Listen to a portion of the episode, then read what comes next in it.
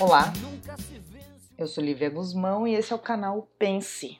Dói, mas é gostoso.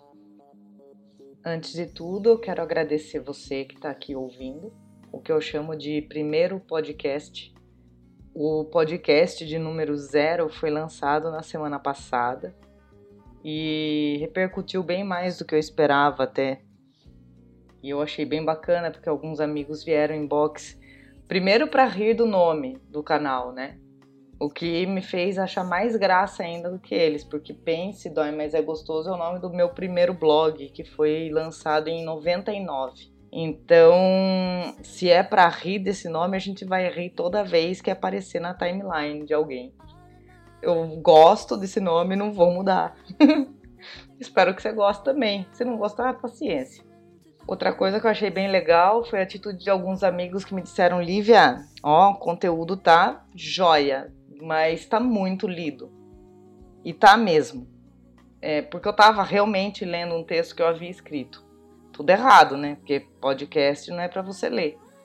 Mas tudo bem, eu achei super legal o feedback que eles deram, porque eles não deram só o feedback sincero, mas também me deram apoio para continuar, e é por isso que eu tô aqui. Então valeu mesmo. Mas agora o que eu quero falar é do momento que nós estamos passando. Tenho visto as reações mais diversas sobre o vírus que ronda o mundo. Eu falei disso, inclusive, no podcast Zero. Há pessoas que não estão aí conseguindo lidar muito bem com a situação, que eu acho bastante natural. Tem os desesperados, os tranquilos, os desempregados, os famintos, mas a verdade é que estamos todos sob o mesmo teto da falta de informação transparente e objetiva. E essa discrepância nas informações passadas me lembram de que opinião não é informação nem conhecimento. E muitas opiniões que estão sendo divulgadas têm paralisado as pessoas. Nós somos uma sociedade que está caminhando às cegas, sem uma liderança aparentemente estável e muitos se sentindo até inferiorizados em relação aos que mantêm o ânimo e aí nós nos esquecemos de que estamos lutando contra a morte desde o dia em que a gente nasceu. E dia desses aí eu li no Facebook uma frase do Ernest Hemingway e ela diz assim: coragem é a dignidade sob pressão. E eu parei para fazer um, o seguinte questionamento, né? É, nós estamos agindo nesse momento com coragem? Ou estamos sendo apenas medrosos ou apáticos? E eu percebo que cada vez mais o conjunto de informações que nós temos recebido nos empurra ao limite da falta de coragem. Não vou mencionar aqui número de curas ou mortes, porque não é o objetivo desse podcast, não é nesse momento. Mas o fato é que a mais famigerada hashtag do momento, fica em casa, nos impõe que a coragem deve ter limites. E os limites são as paredes de nossas casas. Por isso eu fui procurar um pouco da definição de coragem. Encontrei aqui que em 1966, Lord Moran escreveu no livro The Anatomy of Courage, que traduzindo em português assim, ao pé da letra é a anatomia da coragem. Ele diz o seguinte, que coragem é o triunfo da força de vontade sobre o medo. E eu não estou fazendo apologia a contágio ou a rebeldia, mas eu estou aqui perguntando o que estão fazendo com a nossa bravura. E por que não dizer com o nosso brio? Em 1945, um psiquiatra inglês chamado Briggs Rees, que atuava no exército inglês, ele expressou a seguinte ideia: um militar que tem um moral elevado, que está bem instruído e integrado num grupo bem disciplinado, controlará melhor seus temores do que um indivíduo que não dispõe destas qualidades ou circunstâncias. Aí eu achei interessante e eu vou destacar aqui as circunstâncias novamente, tá?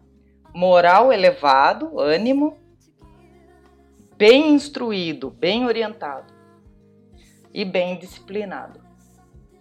Então vamos lá, seguindo essa ideia, um psicólogo israelense, psicólogo militar, chamado Dr. Helven Gal, acho que é assim que pronuncia. Ele escreveu num artigo nos idos de 78 que algumas conjunturas favorecem o aparecimento de comportamentos heróicos. Esse artigo que ele escreveu foi feito com base num estudo, tá? Que empregou uma amostragem de 238 militares citados por bravura durante a guerra do Yom Kippur. Então, vamos às conjunturas que favorecem o aparecimento dos comportamentos heróicos. 1. Um, estar cercado em menor número, em situação defensiva ou em retraimento. 2. Os comandantes estarem ausentes e a tropa psicologicamente isolada tentando salvar a vida de outros. 3. As unidades estarem em desvantagem e o pessoal morrendo ao tentar salvar a vida de outros. 4. Os homens estarem sós lutando até a morte para salvarem a si próprios ou aos outros. E aí, olhando para esses dois é, profissionais que trabalhavam com as mentes humanas, né, eu entendo aqui aspectos praticamente antagônicos entre as falas deles. E talvez você esteja assim pensando, nossa, essa Lívia é maluca, né? Falar em militar e soldado a gente nem está em guerra. Podemos não estar hum, vivenciando uma guerra como a primeira ou a segunda, mas esses aspectos me remetem ao momento que temos vivido hoje, tudo que foi citado. Levando em conta o que disse o Dr. Rees, aquele psiquiatra do exército inglês, estamos totalmente desamparados. Porque, um, não estamos com moral elevado. Nós estamos desesperados, na verdade, porque muitos estão sendo engolidos, seja pela doença ou pela situação econômica. Outro ponto, não estamos bem instruídos ou orientados, porque nossas fontes de informação não são confiáveis. E disso eu posso falar num outro podcast. Eu tenho abordado isso há muitos anos no Facebook. E um dia eu vou tirar aí um tempinho para falar disso. E além dessas fontes não serem confiáveis, o governo é aparentemente instável em qualquer que seja a esfera. O terceiro ponto, nós não somos disciplinados. Não é um aspecto cultural no Brasil esse comportamento que envolve organização e disciplina. Isso às vezes até é visto como fruto de transtorno obsessivo compulsivo, né? Pessoa que tem toque. E ninguém enxerga a disciplina como uma qualidade de alguém que planeja os passos que quer dar. Pois bem, no dia 12 de maio, muito se falou em coragem na mídia, de modo geral, e nas redes sociais. Para quem não se lembra, 12 de maio é Dia Internacional da Enfermagem. Claro que por conta desse momento nunca se falou tanto nos profissionais de saúde, né? Nunca se abordou tanto os salários injustos e até muitas vezes não pagos. E esses enfermeiros é, estão vivendo o mesmo momento que todos nós, só que nas trincheiras dos hospitais. E não importa se os leitos estão lotados ou vazios. Além disso, os profissionais de saúde têm vivido como na situação descrita pelo psicólogo israelense, Dr. Gal. Vamos lembrar? Cercados, em menor número, em situação defensiva ou em retraimento, porque o medo é inerente. Seus comandantes, barra governantes, vamos dizer assim, estão ausentes e a tropa psicologicamente isolada tentando salvar a vida de outros, porque o isolamento social impõe que o isolamento por parte deles seja ainda mais rigoroso. Estão em desvantagem, pois a saúde vem sendo saqueada desde 2014 e o pessoal está morrendo ao tentar salvar a vida de outros.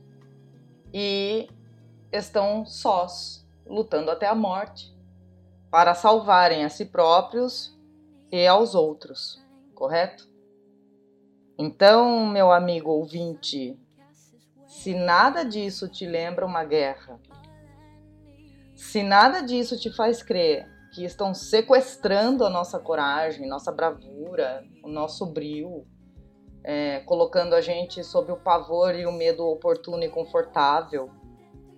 Se isso não te mostra que estamos combatendo uns aos outros em vez de salvarmos nossas peles, se isso não te mostra que estamos usando gritos de guerra agora em forma de hashtags plantadas pelas mídias, se nada disso te abre a mente para a realidade que estamos vivendo, eu lamento. Porque basta abrir os olhos para enxergar o que estão fazendo com a gente. Ah, Lívia, fica tranquila. É um momento para o planeta Terra se recuperar. Sim, e ele está fazendo a parte dele. Mas você está fazendo a sua parte como? Conta aí. Pensa um pouquinho. Dói, mas é gostoso.